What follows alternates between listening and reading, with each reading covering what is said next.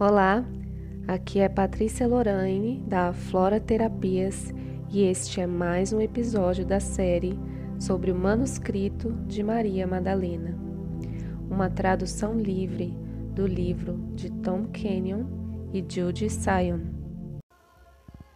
32. Eu estava feliz, permanecendo aqui com a sua essência, que levo no meu coração e na minha mente. Mas a mesma Isis veio e me disse que agora eu tinha que contar minha história, que as mentiras dos dois mil últimos anos têm que acabar, que o feminino volta a equilibrar ao masculino, que a mãe cósmica está se revelando a si mesma no começo do fim do tempo. E é por isso que eu revelo um dos segredos perdidos e das idades, que o espírito, o princípio masculino, para retornar a si mesmo através da sua viagem à matéria, pede a assistência do princípio feminino, a inteligência da mesma matéria. Mas desde a perspectiva iluminada solar do princípio masculino, o princípio feminino leva dentro um abismo perigoso, úmido e escuro. O princípio solar se sente ameaçado pela escuridão do aspecto lunar. De toda forma, é na união do Sol e da Lua, na união dos princípios masculino e feminino em equilíbrio, em balance energético, onde se alcança a verdadeira iluminação. Quando Jesus se preparou a si mesmo comigo para sua terrível experiência antes do jardim de Getsemane, eu era a corporificação de Isis. Eu era ela. Não havia diferença entre ela e eu. Havia sido treinada nas práticas que o asseguravam isso. E deste modo, Yeshua como o sol e o princípio solar manifestado nos níveis da matéria se uniu comigo, a lua. E, ele estava unido com Isis, e sem ela não poderia ter acontecido sua elevação. Ela é a mãe cósmica. Outras culturas a chamam por outros nomes, mas é a mesma.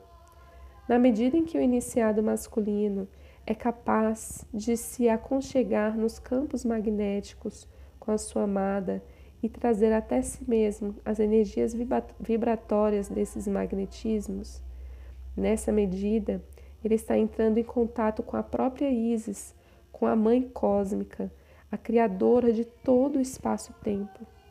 Na medida em que o iniciado masculino é capaz de se render ao magnetismo e de se soltar até a sua própria natureza, ela se converte na mesma Isis. Quando essas duas coisas acontecem em um nível cosmológico, o iniciado masculino fica energeticamente sintonizado a Osíris e a iniciada feminina fica associada a Ísis. E da, e da mistura conjunta de seus campos magnéticos nasce Horus. Exceto que Horus não toma a forma de uma criança. Horus toma forma e Horus voa dentro dos corpos cá dos mesmos iniciados são elevados de uma forma muito real. Podem voar dentro dos níveis celestiais de seu próprio ser. A verdade é que Osíris não pode ascender sem Ísis, nem Ísis sem Osíris.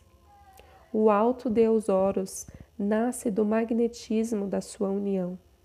O iniciado masculino, sendo elétrico por natureza, pensa que pode conseguir por si mesmo mas não pode. Isis o espera a saber isso, mas ele não. Ela esperou por séculos e agora estamos no começo do final dos tempos e a pressão é forte. Essa é uma das razões pelas quais eu me apresentei. Àqueles iniciados masculinos capazes de seguir os caminhos eles mesmos para render-se aos poderes de Ísis levados dentro das naturezas de suas amadas, ou levadas dentro das suas próprias naturezas se os praticam em caminho solitário, sabem que vocês fazem isso não só por vocês mesmos, mas sim para toda a humanidade.